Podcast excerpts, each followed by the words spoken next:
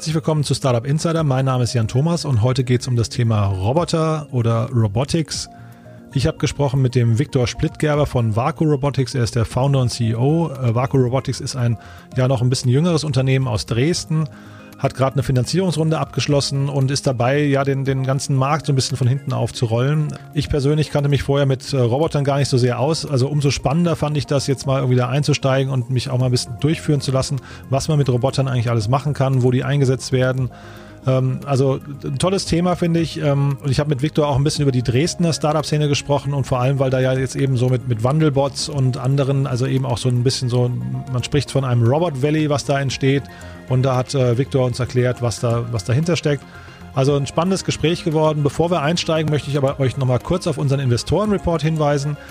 Wir haben ja gerade veröffentlicht eine Übersicht mit äh, ja, knapp 150 Investoren aus Deutschland ein Kompendium mit 250 Seiten zum kostenlosen Runterladen.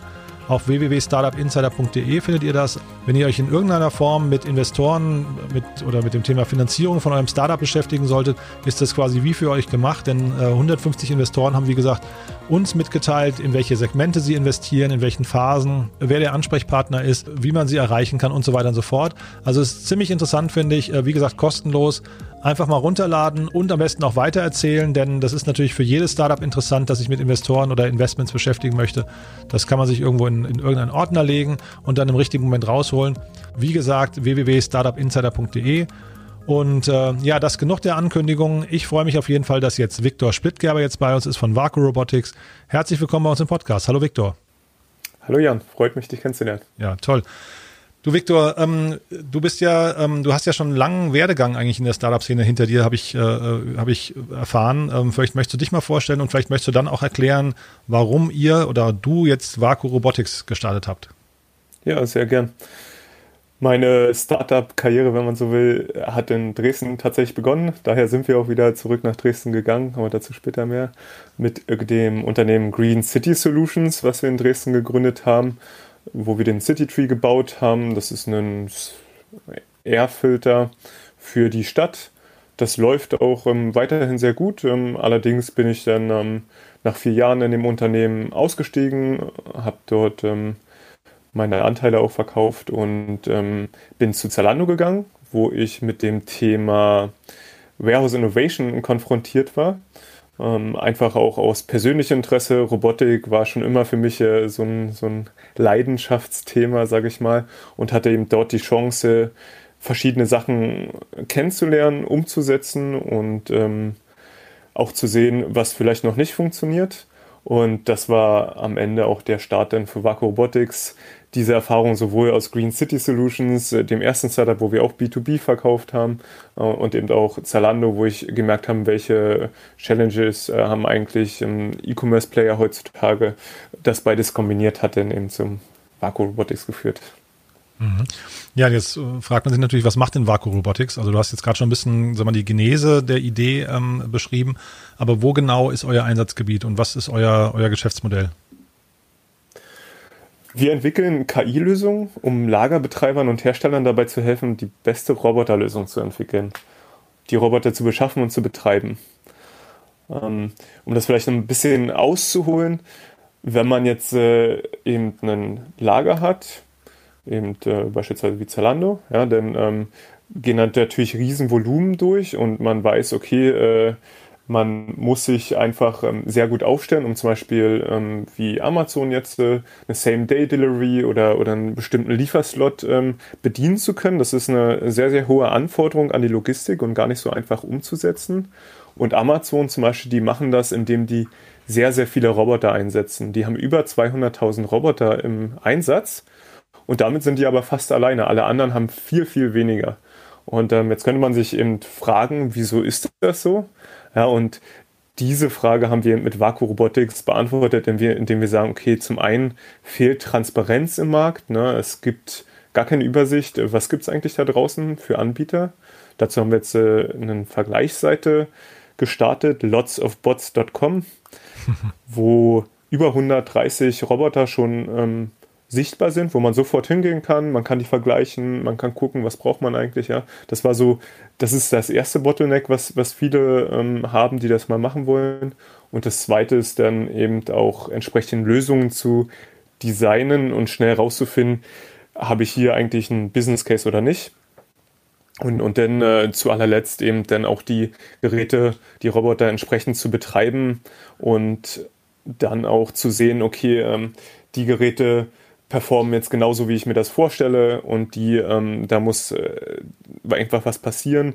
Da steht ein Gerät still, ja, also ganz operatives Management, aber eben auch, ähm, sag mal so aus der, aus der operativen Sicht dann halt die Kapazitäten zu maximieren, indem ich jetzt sage, ah, okay, nächste Woche habe ich einen größeren ähm, Demand an, in, in meinem Lager einfach und dann kann ich zusätzliche Geräte mieten.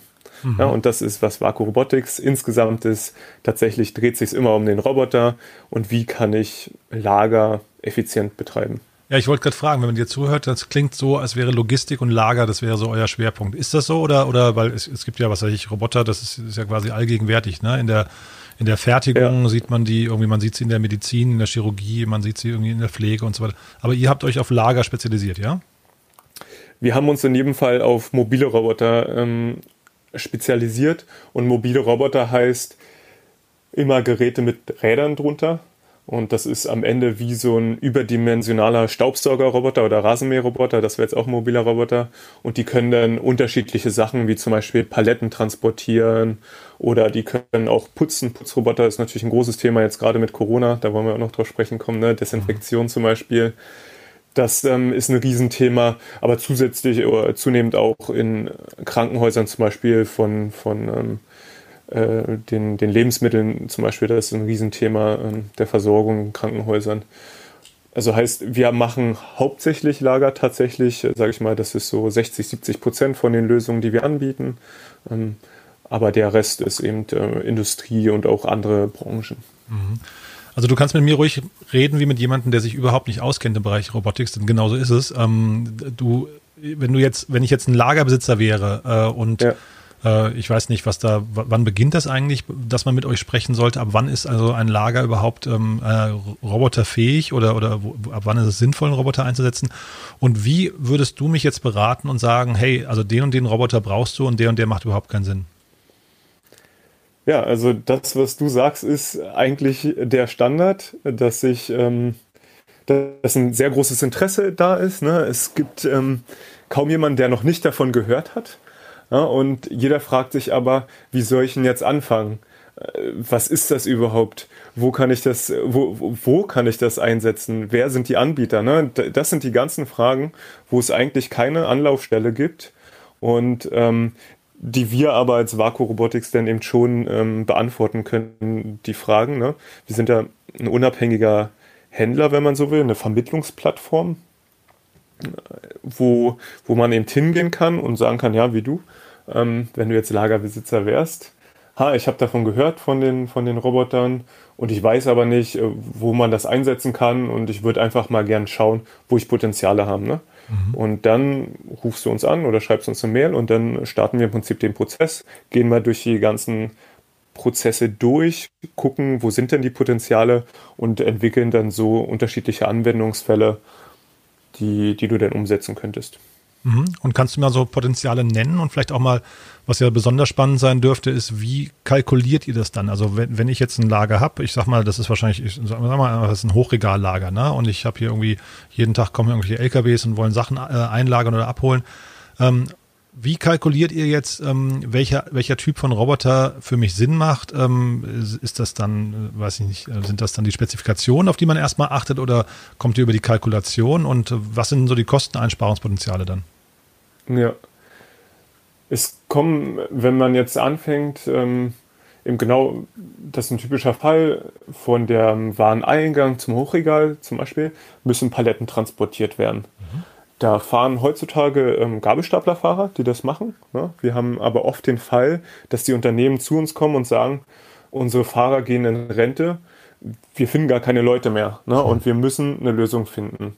Bis jetzt haben die dann immer ähm, eine Fördertechnik eingebaut, irgendwelche äh, Gurte oder sowas, ja. Und am Ende wird die Lösung aber genauso äh, dimensioniert, designt, als wenn das eine feste Lösung wäre, sage ich mal. Heißt, es kommt darauf an, wie groß ist das, wie schwer ist das, wie lang ist die Strecke und ähm, wie sind auch die örtlichen Begebenheiten, ne? zum Beispiel Gangbreiten ist immer ein großes Thema oder ähm, gibt's, wie ist die Bodenqualität, kann man da überhaupt vernünftig langfahren. Das sind so die, die technischen Parameter und ähm, darauf basierend kann man dann sagen, okay, wenn du jetzt jeden Tag 1000 Paletten hast, die reinkommen, die von A nach B transportiert werden, dann brauchst du jetzt äh, fünf Roboter, sage ich mal, ja. Mhm. Und, ähm, dafür machen wir dann, können wir dann ein Angebot machen. Zum Beispiel ein Mietangebot, das ist natürlich immer ähm, leicht zu rechnen, ne? kann man sagen, okay, ähm, was sind denn deine jetzigen Kosten? Du kannst das Gerät jetzt für uns, von uns mieten für 2000 Euro. Ein Gabelstaplerroboter ist ähm, durchaus machbar. Und dann sagst du, ah, okay, ähm, das kostet mich der Prozess jetzt. Wenn ich das miete, kostet mich das 2000 Euro. Und dann hat man eine saubere Kostenkalkulation und auch volle Kostenkontrolle. Mhm. Und das Einsparungspotenzial ist wahrscheinlich dann primär erstmal die Ressource Mensch, ja? Das ist ähm, auch der Qualitätsgewinn. Das ist natürlich auch die, klar, die, die Lohnkosten sind ein großes Thema. Ähm, aber so ein normales Gerät muss natürlich auch geleast werden, ähm, ein Gabelstapler. Und dann halt eben ähm, auch oftmals eben Qualitätszugewinn. Ja? Ähm, mhm. Das ist äh, ein großes Thema, dass sozusagen die, die Fehlerrate abgebaut wird. Ist es so, ja? Also da, das heißt, der, der, Roboter ist tatsächlich dann in dem Moment fehlerfrei ähm, oder, oder wie, wie, sind da, wie, also ich, wie gesagt, ich kenne mich da gar nicht aus. Also ich würde jetzt fast ja. vermuten, der macht auch Fehler oder bleibt mal stehen und muss dann irgendwie, dann hat man irgendwie Ausfallzeiten, aber wie ist das so in der, in der Erfahrung? Der macht, also was, was der Mensch sehr gut kann, ne, ist mit Unsicherheit, mit äh, unvollständigen Informationen umgehen. Ne? Sagen wir mal, der Barcode ist beschädigt oder irgendwie steht das nicht an der richtigen Stelle, dann fängt er an zu suchen und sowas. Da ist der Roboter nicht so gut drin, aber wenn der Prozess sauber ist, dann, dann, dann führt er den genauso aus, ähm, wie er vorherbestimmt ist. Ne? Das zwingt mhm. die Operative dann am Ende auch eine bessere Qualität in den Prozess reinzubringen. Und, ähm, und dann ist das so ein wechselseitiges Spiel am Ende, dass im Prinzip die ganze Qualität der Arbeit steigt, ne? weil man einfach sauberer arbeiten muss und dann, ähm, und dann die Prozessqualität steigt. Mhm. Und du hattest gerade gesagt, so Beschaffenheit der, der vorhandenen Infrastruktur. Wie ist das denn, wenn jetzt da Roboter kommen? Könnt ihr quasi auf dem vorhandenen Lager aufsetzen oder muss da auch noch sehr viel umdesignt werden? Ähm, also du hast den Boden angesprochen, aber es könnten ja auch die Band, äh, Gangbreiten sein, hast du gesagt. Ähm, also was ist, wenn die, vor, die, die, die, die äh, vorhandene Infrastruktur nicht hundertprozentig passt? Es gibt sehr, sehr viele Geräte. Ähm, hatte ich ja gesagt, ne, dass wir zum Beispiel schon über 130 Geräte mhm. online haben, die mhm. wir anbieten. Wir haben im, im, Hintergrund noch viel mehr Geräte und in der Regel finden wir was, was passt. Mhm. Ähm, was halt, ne, man muss sich das vorstellen wie ein selbstfahrendes Auto. Ne? Da ist ein mhm. Laser ja drauf, der die Abstände misst und dann hat man eine Karte und dann vergleicht er die Position über äh, auf der Karte sozusagen ähm, und, und äh, errechnet daraus, wo er sich auf der Karte befindet. Mhm. Ja? Und, ähm, und die Technologie ist tatsächlich genau gleich wie bei dem selbstfahrenden Auto. Deswegen ist das am Ende auch was, was man relativ problemlos in den Lager einbringen kann. Ne? Das ist nicht mehr so wie früher, dass man dann monatelang dort ein Projekt macht und äh, die Infrastruktur verändern muss und mhm. ähm, vielleicht den Boden aufbohren muss oder sowas, sondern heutzutage ist das tatsächlich, dass man so ein Gerät ähm, teilweise in einem Tag in Betrieb nimmt und dann fährt er und macht, äh, macht sein Ding. Ne? Ach wow, also das heißt ein sehr niedriger, ähm, äh, was nicht, Einführungszeitraum auch. Ich hätte jetzt gedacht, da habt ihr lange, lange Setup-Kosten und sowas, ist gar nicht so. Genau, also das ist äh, wirklich wie, das, äh, das, das ist, die ganze Technologie beruht eben auf diesem selbstfahrenden Auto. Ähm, Stack, ne? das sind Slam-Algorithmen, heißt das, wenn man mal so ein bisschen ins Technische reingeht, ähm, was damals in den USA entwickelt wurde. Und ähm, diese Algorithmen erlauben halt eine sehr dynamische Orientierung in einem sich verändernden Umfeld. Und das erlaubt halt, dass man tatsächlich ähm, das auch sehr einfach ohne technisches Know-how einbauen kann oder einsetzen kann, ein Gerät. Mhm. Und jetzt hast du gesagt, es ähm, gibt eine gewisse Nachfrage am Markt. Also viele Leute werden neugierig, haben davon schon gehört, aber so richtig, so klang das zumindest gerade durch, durchgesetzt hat sich es noch nicht, außer bei Amazon. Kannst du mal vielleicht so ein bisschen, ähm, das ist jetzt vielleicht dann auch dein Verkaufspitch hinterher, dein, äh, sag mal, das, das Lager der Zukunft mal beschreiben äh, und vielleicht in dem Kontext auch Logistik als Wettbewerbsvorteil für Unternehmen? Also ist das, ist das ein zentrales Element? Jetzt hast du es bei Zalando ja auch mitbekommen. Ein zentrales Element, auf das Unternehmen zu wenig achten oder ähm, äh, ist es hinterher egal, ob das Roboter machen oder nicht? Logistik ist definitiv ein zentrales Element. Das ist bei den Unternehmen auch angekommen. Ne? Man kann jetzt eigentlich nicht mehr online verkaufen oder viele Güter nicht mehr online verkaufen, wenn man zwei Wochen Lieferzeitraum hat. Ne? Das, das, das ist nicht mehr denkbar eigentlich. Ähm, die Erwartungshaltung beim Kunden ist einfach, dass das innerhalb von ein, zwei Tagen eigentlich da ist, vielleicht drei Tage. Ne? Aber viel länger möchte man eigentlich nicht warten. Von daher muss man da nicht viel als Überzeugungsarbeit leisten.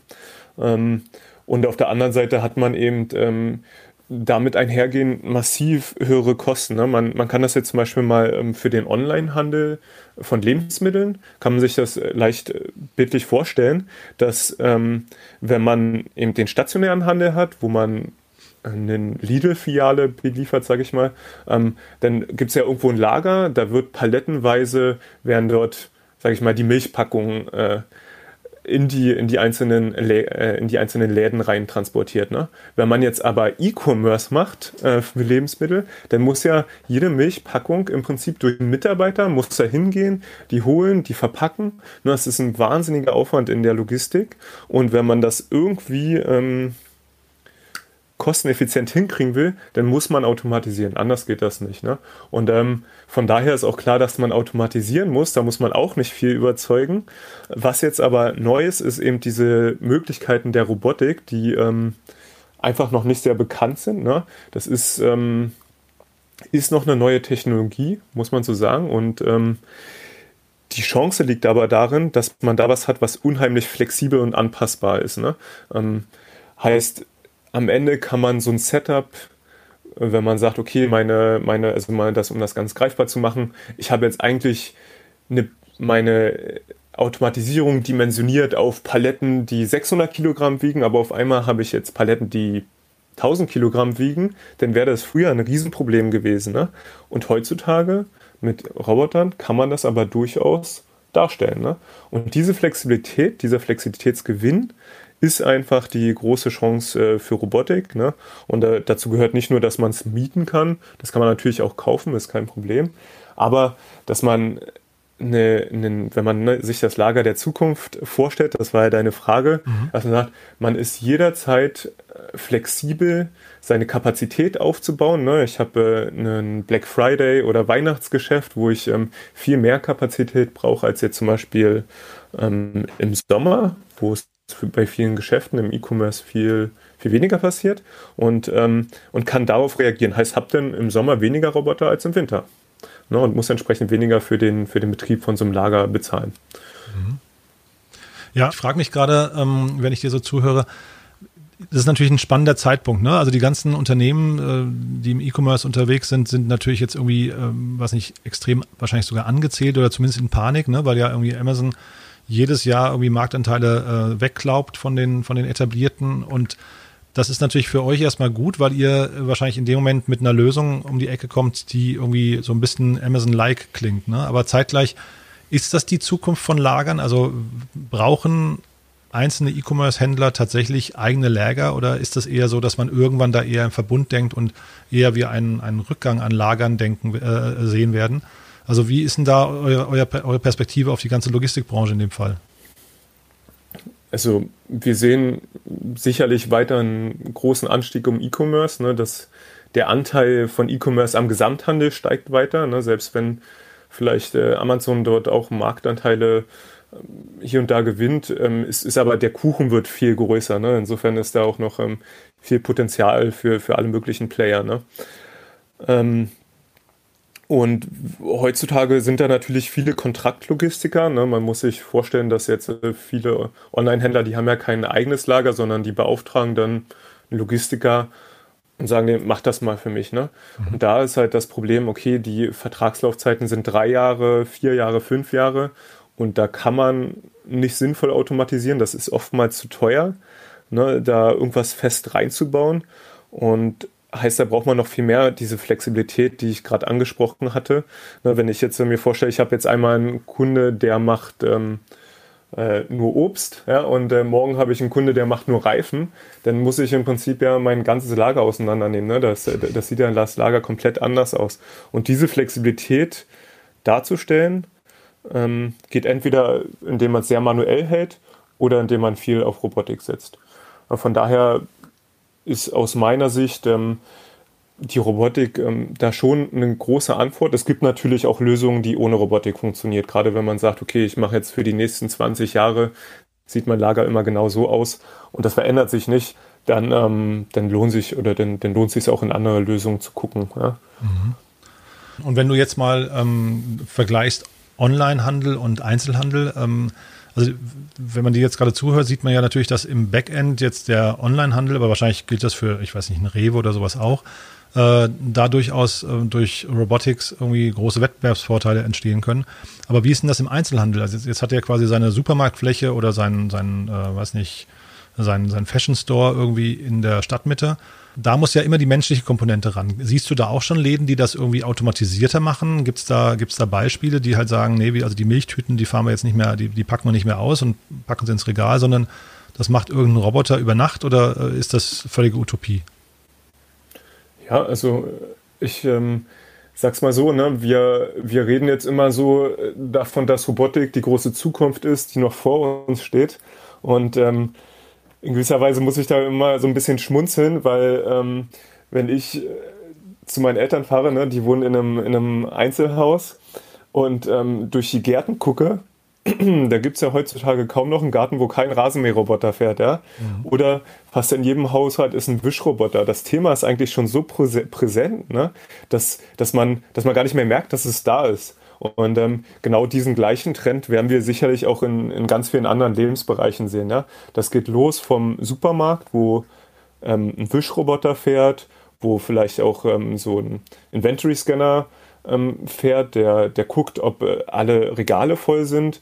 Das ist natürlich auch ähm, irgendwo im Krankenhaus, wo die, wo die ähm, Versorgung der Patienten durch Roboter passiert. Also es wird ganz, ganz viele Lebensbereiche gehen, noch lange bevor ähm, selbstfahrende Taxis unterwegs sind, wo wir immer mehr mit dieser Technologie einfach zu tun haben, interagieren und wahrscheinlich werden wir es gar nicht merken, weil es so Schritt für Schritt geht, dass, ähm, dass äh, eben die Veränderung so graduell ist, dass man nicht sagt, ach, jetzt ist auf einmal ähm, die Roboterrevolution da, sondern das kommt so schleichend, sage ich mal, durch die Hintertür und ähm, die Gefahr ist aber, dass die Unternehmen, die jetzt da nicht mitmachen, dass die dann abgehängt werden. Ne? Das, das sieht man ja schon so ein bisschen mit Amazon, okay, 200.000 und dann fragt man sich, wie viel haben die anderen? Die haben vielleicht, wenn es viel sind, 100 oder, oder vielleicht 500, selbst die ganz großen Player. Ne? Ähm, und, und da sieht man schon, da hat sich einer davon geschlichen, da müssen die anderen jetzt nachziehen. Und, ähm, und so ist es natürlich auch in der, in der Industrie, in der Fertigung, im Service, dass das überall muss man da halt einfach da vorne dabei sein, um die, um die Produktivität äh, einfach mitgehen zu können, die von anderen vorgelegt wird. Mhm. Jetzt finde ich den Vergleich mit Amazon natürlich total schwierig, weil ähm, ich vermuten würde, also Amazon hat ja den großen Vorteil, die, die sind sehr, sehr schnell in der Planung, aber die planen ja auch immer auf der grünen Wiese. Ne? Das heißt, die bauen dann ein neues Logistikzentrum, das dann, was ich, für zehn Jahre halten muss oder so. Ähm, aber die Bestandslogistiker, die müssten ja jetzt wahrscheinlich entweder hingehen und ein neues Lager bauen oder müssten irgendwie versuchen, so eine Infrastruktur da reinzuquetschen. Ähm, was ist denn eigentlich der bessere Weg? Also wie oder wie viel Zeitaufwand brauche ich denn auch, um eigentlich die optimale Lösung hinterher für mich zu finden und zu, also jetzt nicht nur im Gespräch mit euch, sondern also wahrscheinlich ist es ja ein großes Investment eigentlich, über das man da spricht. Da, da binde ich mich ja auch über eine, eine sehr, sehr lange Zeit. Ne? Äh, wie lange dauert sowas? Und, und äh, ja, grüne Wiese versus Bestand, wie ist das? Es gibt im Bestandsgebäude, da gibt es andere Lösungen als für grüne Wiese. Ne? Es, gibt, es gibt aber für beides Lösungen, wo man die Effizienz und die Produktivität erhöhen kann und die auf Robotern äh, basieren. Ähm, und wenn man jetzt äh, eine neue Lösung hat, egal eigentlich, ob es Bestand oder äh, ist oder grüne Wiese, dann kann man durchaus äh, dort von Planung bis Implementierung innerhalb von sechs Monaten fertig sein. Ne? Mhm. Das, das, das ist ja eben das Verrückte, dass das eben inzwischen sehr, sehr schnell geht. Ähm, das sind Standardkomponenten oder Standardgeräte, die aber durch Software eben sehr flexibel gemacht werden und dadurch sind die halt auch sehr verfügbar, weil man produziert oder die Unternehmen produzieren die vor quasi und ähm, und, und, und die Anpassung erfolgt dann eher über die Software, die aber so intelligent ist, dass sie vieles davon selbst übernimmt. Ne? Mhm. Und du hattest vorhin gesagt, das geht auch in der Miete, ne? ähm, äh, als Mietroboter. Habt ihr eine Kalkulation, ab wie vielen Jahren oder wie vielen Monaten ähm, sich so eine Sache rechnet? Also wenn ich jetzt äh, switche von den fünf Gabelstaplerfahrern, die wir vorhin hatten, zu den fünf Robotern, ähm, ab wann hat sich so ein, so ein Case gerechnet?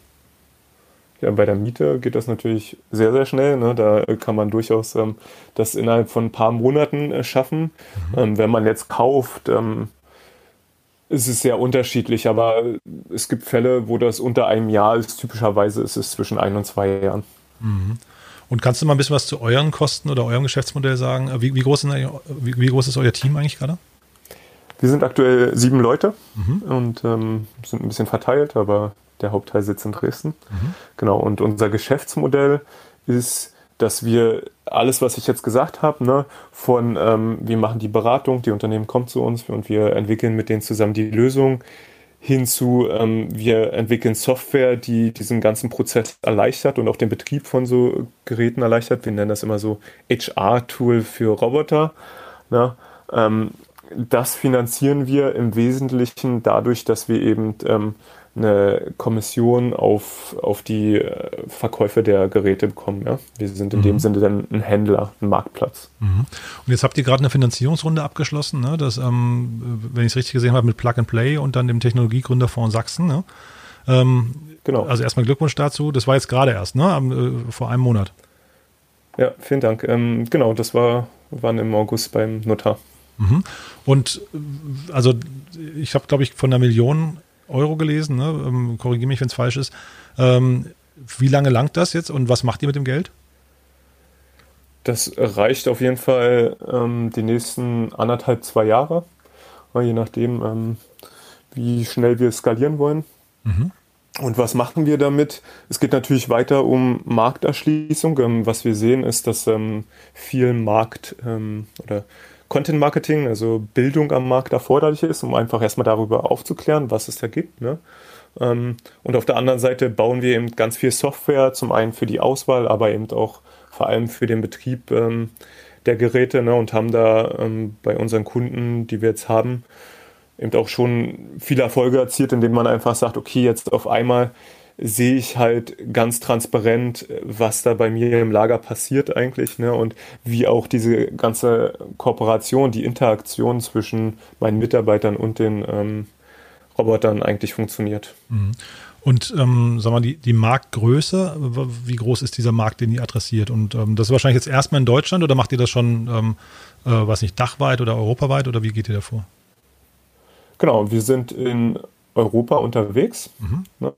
Und ähm, sind ja als Plattform relativ agnostisch, sage ich mal, was jetzt äh, äh, die Länder äh, angeht, in denen wir anbieten, ne? indem wir halt zum einen ähm, orchestrieren wir eine Lösung für unsere Kunden. Heißt das, ähm, ist der Roboter, das ist die Software, das ist äh, aber eben auch Service und Integration der Geräte und da ähm, arbeiten wir viel mit lokalen Partnern dann zusammen. Mhm. Und ähm, der Markt ist ist noch ähm, sozusagen, der, der wächst um 20, 20 Prozent jedes Jahr und wir schätzen den auf 30 Milliarden. Äh, in Europa. in Europa, mhm. genau. Mhm. Das ist aktuell und der soll bis 20, 2025 nochmal massiv wachsen. Da sind Zahlen im Raum von 200 Milliarden und ähm, da versuchen wir uns natürlich ähm, ein, ein Stück weit äh, von dem Kuchen was abzuschneiden. Ne? Mhm. Aber ich habe gerade verstanden, dass ihr eine relativ hohe Beratungsleistung erbringen müsst. Das heißt, so richtig skalierbar ist das Ganze nicht, ne? oder verstehe ich das falsch? Wir machen im Moment viel Kundenbildung, ne? aber mhm. ähm, was wir halt schon sehen, ist, dass ähm, die Kunden, mit denen wir zusammenarbeiten, da sind wir als, als Partner dann gesetzt und können denen dann die besten Lösungen anbieten. Ne? Und indem wir dort einfach ähm, viel durch Software automatisieren, äh, können wir dann auch skalieren. Ne? Also mhm. das heißt, wir sind dann sehr, sehr eng vernetzt, äh, zum einen mit den ganzen operativen Daten der Kunden und auf der anderen Seite haben wir unsere große Datenbank äh, der Roboter und durch diese Kombination können wir dann am Ende auch diesen ganzen Prozess automatisieren. Mhm, das heißt also, eure Aufgabe oder eure Involvierung endet nicht mit dem Verkauf oder mit dem äh, Abschluss des Vertrages, sondern ihr bleibt dann auch quasi beratend an Bord und oder, oder äh, organisatorisch genau. involviert, ja? Ja, also man, man muss sich das so vorstellen, na, dass ähm, also das größte Problem ist ja jetzt aktuell, okay, äh, ich möchte automatisieren, aber das ist ja nicht mein Kernproblem, sondern mein Kernproblem ist als Logistiker oder auch in anderen ähm, Branchen ist, wie bringe ich, wie optimiere ich meine operativen Kosten. Ne? Und ähm, oftmals ist die Auslastung ähm, gerade im E-Commerce sehr gering, bei 50 Prozent nur. Und jetzt haben wir diese super flexiblen Geräte, aber es gibt eigentlich kaum ein Geschäftsmodell, das das vernünftig darstellen kann. Ne? Und da ähm, hängen wir uns einfach rein ne, und machen quasi von Demand Forecasting, ähm, wo wir sagen, okay, wie viel Kapazität brauche ich denn jetzt im nächsten Monat eigentlich? Ja, wie viele Roboter brauche ich denn am Ende?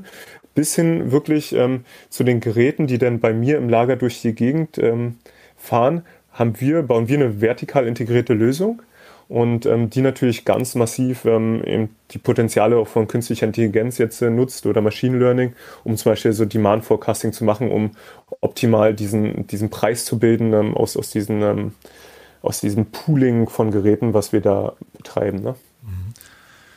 Ich kenne mich da offen gestanden gar nicht so richtig aus. Sind sind Läger eigentlich, sind das 24-Stunden-Betriebe, sieben Tage die Woche oder haben die auch irgendwie ihre Nachtzeiten, weil es einfach zu teuer ist, da irgendwie, ich weiß nicht, Tariflöhne plus, plus Nachtaufschlag zu zahlen? Also wenn man jetzt keine Roboter einsetzt.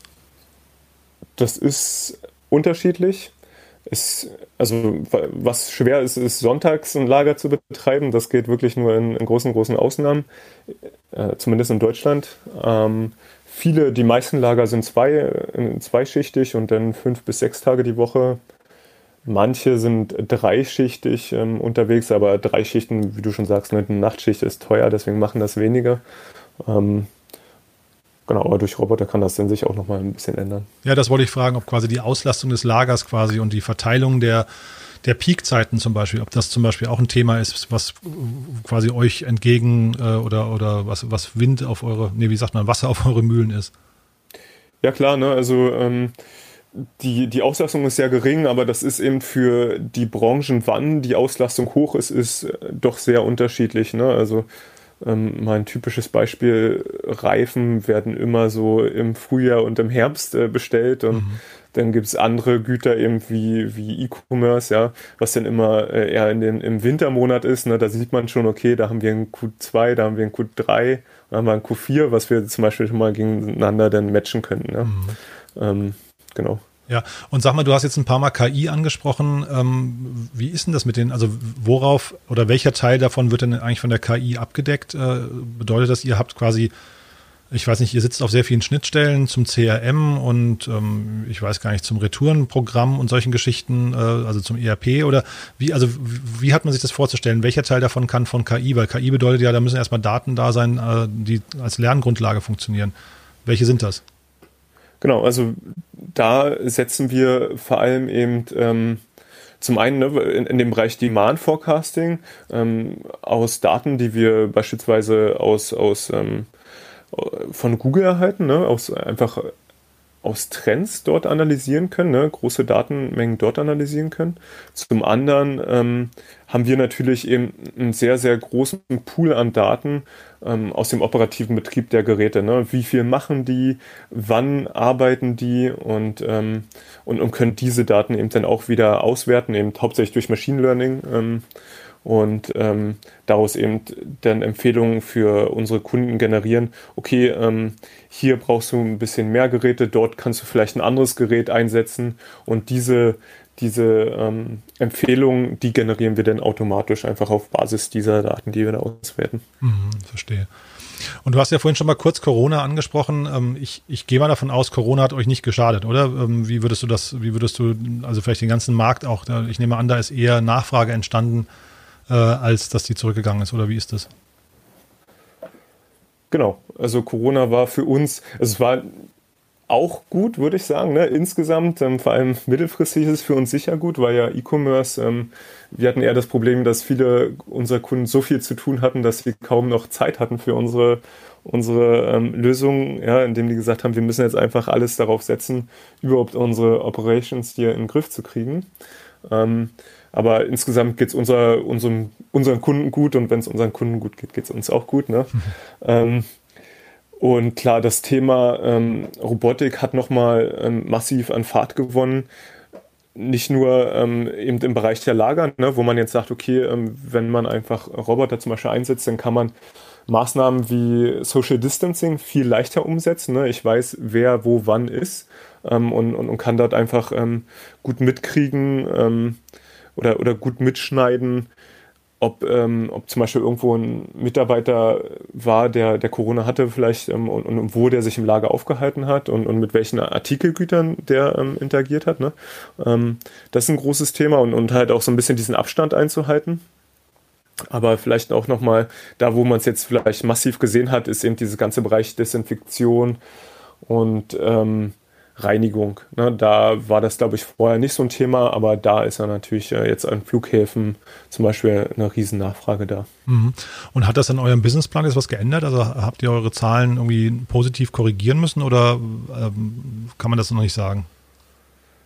Wir haben natürlich ähm, jetzt nicht so eine, so eine starke Baseline, ähm, gegen die wir messen können, ne? aber wir sind ähm, im Plan. Ne? Ähm, mhm. Heißt, wir haben jetzt weder nach unten noch nach oben korrigiert. Mhm. Allerdings äh, muss man auch sagen, wir haben so ähm, Sales Cycles von, von sechs bis neun Monaten, heißt, dass wir tatsächlich die Effekte denn ähm, spürbar sehen bei uns, wird es wahrscheinlich noch ähm, so drei, vier Monate dauern. Ne? Mhm.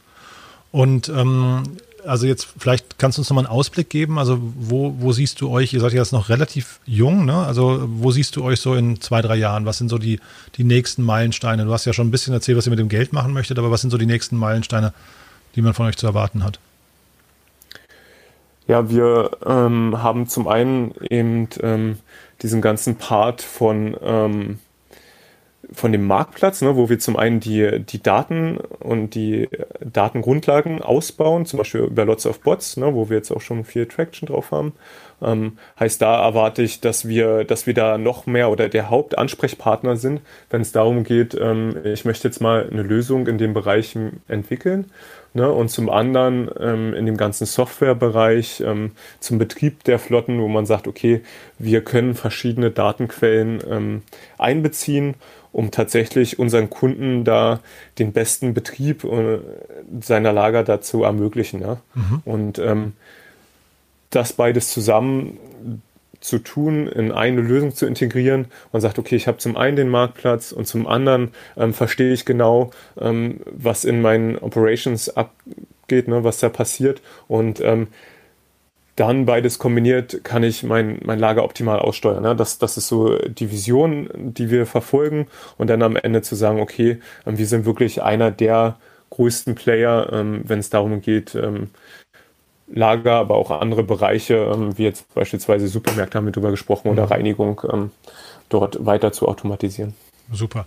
Und sag mal, wer soll sich bei euch melden? Ich weiß nicht, Kapital, sucht ihr noch Kapital oder gibt es andere ähm, Leute, die sich bei euch melden sollen, die einfach sich mal austauschen möchten? Kundenprofil ist, glaube ich, klar geworden, aber darüber hinaus, ähm, wer soll sich melden und wenn ja, auf welchem Wege? Ja, also ähm, es können sich bei uns immer gern ähm, Mitarbeiter melden grundsätzlich, ne? ähm, wo wir einfach äh, Wachstum erwarten. Ja? Ähm, allerdings äh, werden wir jetzt nicht sofort anstellen, aber wir wollen ähm, auf jeden Fall da ausbauen.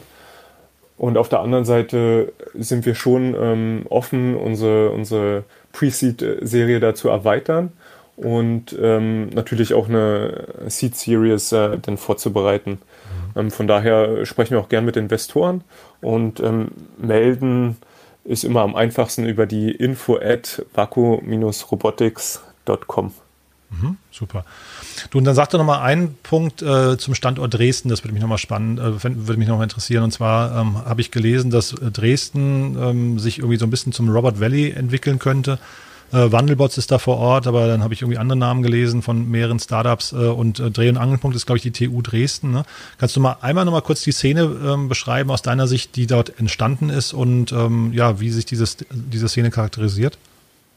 Ja, Dresden ist ähm, natürlich durch äh, die verschiedenen Forschungsinstitute und aber auch eben durch die TU Dresden ist natürlich wissenschaftlich ähm, extrem gut aufgestellt und ähm, über die letzten Jahre hat sich da ein sehr, sehr gutes Netzwerk entwickelt. Ne? Das ist nicht so groß ähm, wie in Berlin. Ne? Es ist ein bisschen kleiner, es ist auch ein bisschen mehr ähm, ja, auf, auf Hightech äh, ausgerichtet, würde ich mal sagen, ne, wo ähm, Berlin oft mehr E-Commerce ist und, ähm, und oder Apps, ne, sag ich mal. Und ähm, dann hat man eben in Dresden diese, die, die Forschungslandschaft, man hat größere Unternehmen und man hat eben die Startups wie Wandelbots ähm, oder auch äh, andere, ähm, die, die dorthin gehen. Und ähm, man kennt sich dort sehr gut, weil es einfach sich nicht so schnell verläuft. Ne? Und ähm, da haben wir jetzt äh, gerade letzte Woche zum Beispiel eine Sommerfeier gemacht, äh, unsere, unsere Feier für, zum Investment. Und dort ist man dann, äh, trifft man dann sich quasi, trifft sich die Branche sehr schnell, sehr mhm. unkompliziert, ne, mhm. weil es alles sehr klein ist und ähm, sehr persönlich. Also mhm. von daher finden wir Dresden sehr gut. Mhm. Ist aber noch kein Konkurrenzkampf untereinander, ist noch kein Hauen und Stechen um die besten Mitarbeiter und so weiter oder äh, wie ist da, wie ist da, das, es ist noch sehr kollegial, höre ich raus, ja? Genau, also auf, auf, auf jeden Fall. Es ist auch, ähm, glaube ich, Dresden ist da auch noch relativ oder sehr am Anfang von diesem ganzen Thema. Ne? Es ist noch in den Kinderschuhen ähm, ein richtiges Startup-Ökosystem zu werden. Das muss man, glaube mhm. ich, auch sagen. Also heißt von daher ist ja ein Konkurrenzkampf um Talente noch sehr weit entfernt oder, oder recht weit entfernt. Aktuell geht es noch äh, weiter darum, das erstmal zu etablieren und es gibt so viele Leute, so viele auch Studenten, äh, zum Beispiel von der TU Dresden, die was in dem Bereich machen wollen. Ähm, so viele, so viele Startups gibt es ja bislang noch gar nicht. Mhm. Und haben denn Investoren Dresden auf dem Schirm? Also ähm, ne, ihr hattet jetzt, wie gesagt, ähm, mit dem Technologiefonds Sachsen hattet ihr jetzt einen lokalen äh, Investor an Bord. Also äh, ist das ein Zeichen dafür, dass Investoren Dresden noch nicht sehen oder, oder gibt es dort trotzdem noch irgendwie, weiß nicht, immer wieder mal Events, wo man Investoren treffen kann und die kommen dann auch? Genau, also es ist natürlich noch so ein bisschen am, am Rand und gerade was Investoren ähm, angeht, wenn es jetzt nicht das lokale Ökosystem ist, dann äh, ist es doch schon Berlin. Ne? Mhm. Aber auf der anderen Seite ist Berlin jetzt äh, eben dafür auch nicht so weit weg. Ne? Mhm. Ähm, und ich erwarte, ne, es gibt jetzt auch da immer mehr erfolgreiche Exits ähm, in Dresden, dass denn da auch das, das lokale Ökosystem ähm, sich äh, stärker und stärker etabliert. Ne? Super. Ja, toll, Viktor. Also klingt toll, was ihr macht. Ähm, äh, klingt nach einem sehr spannenden Thema und ähm, ich finde es immer super, wenn ich Sachen besprechen darf, die ich äh, vorher gar nicht kannte. Jetzt fühle ich mich deutlich schlauer als vorher. Haben wir denn was Wichtiges vergessen aus deiner Sicht? Ich hoffe nicht. cool. Vielen Dank dir, Jan. Ja, danke dir auch. Äh, toll, dass du das so irgendwie so, so ausführlich alles beantwortet hast. Und dann, ja, ich hoffe, es melden sich ein paar, also ich habe verstanden, Investoren dürfen sich auch gerne melden bei euch und ansonsten aber hoffentlich auch ein paar Kunden äh, oder Menschen, die einfach sich austauschen möchten, vielleicht mal über euch schreiben möchten oder so. Ne? Ja, klar. Also jeder, der ähm, sich mal mit dem Thema auseinandersetzen will, der auch wirklich überhaupt gar keine Ahnung hat von dem Thema, äh, soll sich gern bei uns melden. Ähm, wir führen den gerne mal das, durch das Thema durch und, und ähm, zeigen denen so das eine oder andere, was dort ähm, gerade passiert. Naja, und du bist ja auch in Berlin, das heißt, selbst wenn jetzt ein Berliner dich mal auf einen Kaffee treffen möchte und, und sich vielleicht geschickt vorstellt auf LinkedIn oder sowas, vielleicht äh, klappt das ja dann sogar auch. Ne? Auf jeden Fall. Toll. Viktor, vielen Dank und äh, alles Gute, ja? Ja, vielen Dank. Bis dahin. Ciao. Bis dann. Tschüss.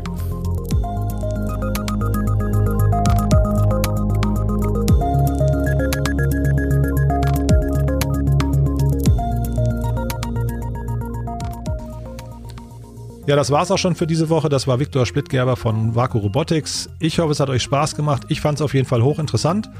Und äh, wir hören uns nächste Woche wieder mit einem hochinteressanten Gast. Da ist, ähm, ja, ich will auch gar nicht verraten, wer es ist, aber, aber das Startup hat es auf jeden Fall geschafft, innerhalb von vier Jahren ohne externe äh, Gelder, also gebootstrapped, äh, das Unternehmen zu verkaufen für 120 Millionen Euro. Ähm, ist eine tolle Story und äh, wenn ihr wissen wollt, wie sowas geht, das verraten wir nächsten Dienstag. Bis dahin wünsche ich euch ein schönes, sonniges und entspanntes Wochenende und äh, ja, bis nächsten Dienstag. Alles klar. Ciao.